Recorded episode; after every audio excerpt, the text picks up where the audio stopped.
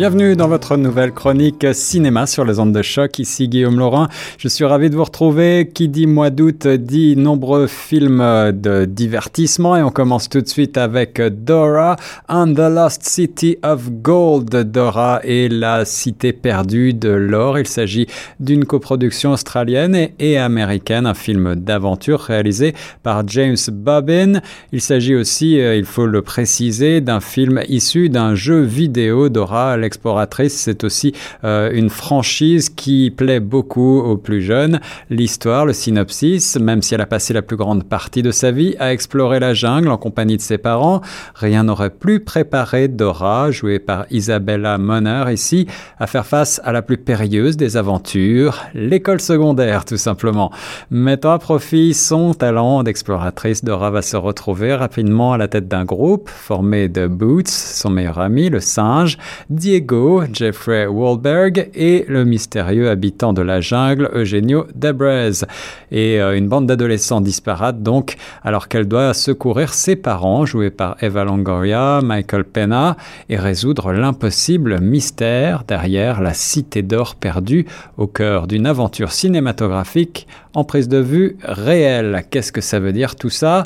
Eh bien, tout simplement qu'il s'agit d'un film traditionnel, mais avec des inserts euh, en stop motion, comme euh, on appelle cela. Donc, euh, il s'agit avant tout d'une comédie pour les plus jeunes. On rit beaucoup. Le film offre des moments de référence à la série originelle Dora l'exploratrice, avec pas mal d'humour et de second degré. L'histoire se tient, les paysages sont beaux et les acteurs, surtout les parents, sont vraiment assez drôles. C'est un film à voir en famille pour les plus jeune, encore une fois, avant tout. Seconde sélection dans les nouveautés pour vous cette semaine, il s'agit de The Kitchen, un film d'action américain réalisé par Andrea Beowulf avec euh, en vedette trois femmes, Melissa McCarthy, Tiffany Haddish et Elizabeth Moss. C'est un film qui est bien dans l'air du temps, donc avec euh, des actrices au centre de l'intrigue plutôt que des acteurs et la trame euh, de l'histoire met la part belle également aux femmes. Trois femmes au foyer qui habitent le quartier de Hell's Kitchen dans le New York En 1978 et dont les maris,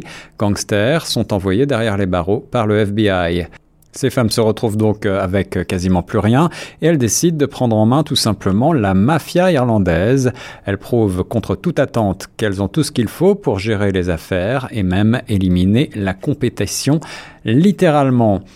Alors bien sûr, il s'agit moins d'un film féministe que d'un véritable divertissement, encore une fois bien dans l'air du temps, mais euh, un film d'action qui ravira les fans de polar et de films de mafia. Il ne s'agit pas d'un film trop violent, même si euh, la violence est tout de même assez présente. Euh, par ailleurs, on retrouve avec plaisir un certain nombre d'acteurs et d'actrices, à commencer par Melissa McCarthy, qui est ici dans un rôle plutôt à contre-emploi, loin de ses mimiques comiques assez euh, traditionnelles. Et puis également Elizabeth Moss, qu'on a connue dans Mad Men et qui continue de prouver qu'elle est une grande actrice. Du suspense, une belle reconstitution de, du New York de la fin des années 70. Tout cela donne un film qui ne va certainement pas révolutionner le genre, mais qui toutefois devrait vous donner pas mal de plaisir. Dans le registre documentaire, j'ai sélectionné pour vous euh, David Crosby Remember My Name, qui porte bien entendu, comme son nom l'indique, sur le célèbre chanteur des Birds et de Crosby, Steele, Nash Young, un chanteur, compositeur, interprète de légende qui a joué donc un rôle de premier plan dans la musique folk de la fin des années 60 jusqu'à aujourd'hui.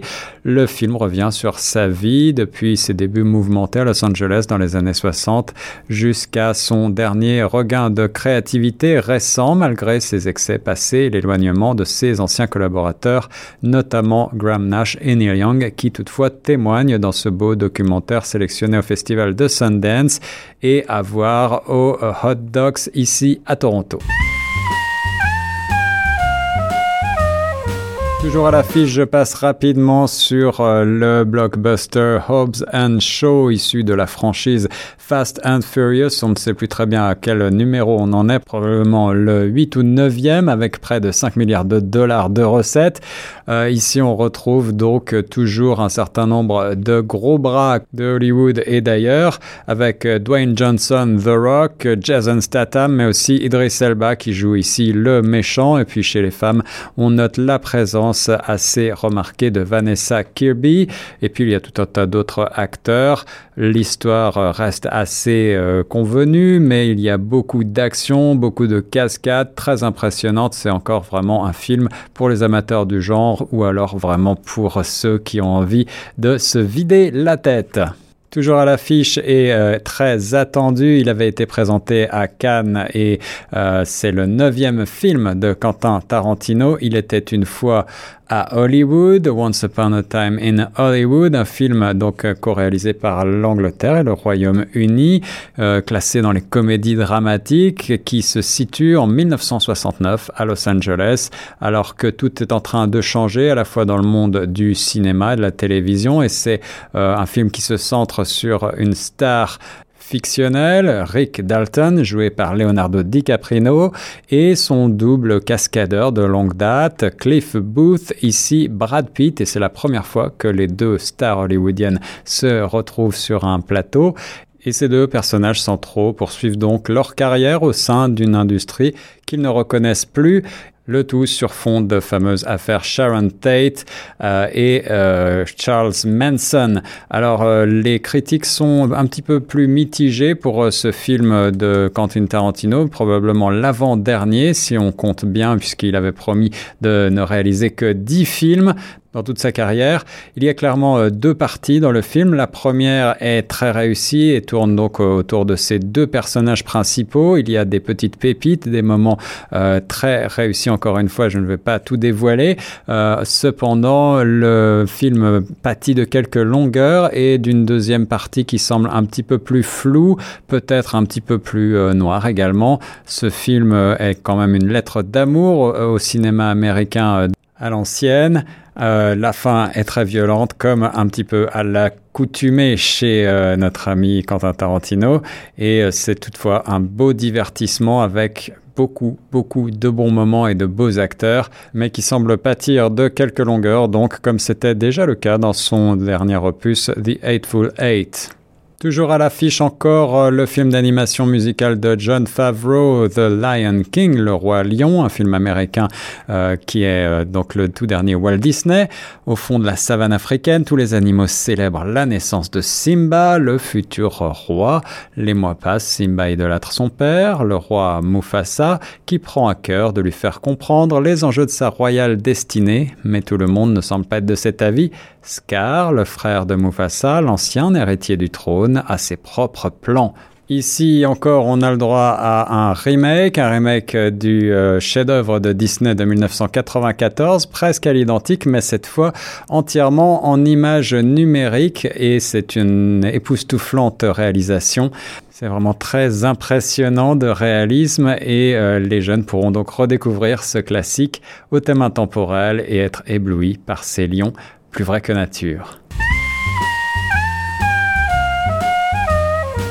Pour terminer, une fois n'est pas coutume, pas de coup de cœur francophone, mais tout simplement un hommage général à Jean-Pierre Mocky à sa carrière. Il est décédé le 8 août dernier à l'âge de 86 ans. Il n'a jamais cessé de travailler jusqu'au bout. C'était un franc-tireur du cinéma français, francophone, et euh, il était en cours de montage de son tout dernier film intitulé Tous flics.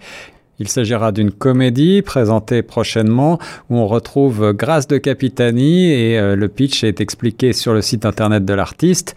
Prenant pour thème la loi actuellement débattue où devant l'insécurité croissante et la recrudescence de la violence gratuite, n'importe qui peut devenir auxiliaire de police et ainsi augmenter les effectifs de la police, chaque citoyen pourra donc se défendre et devenir lui-même policier. Ça promet, on en reparle dans une prochaine chronique cinéma sur choc. Sur ce, très bonne semaine et bon cinéma.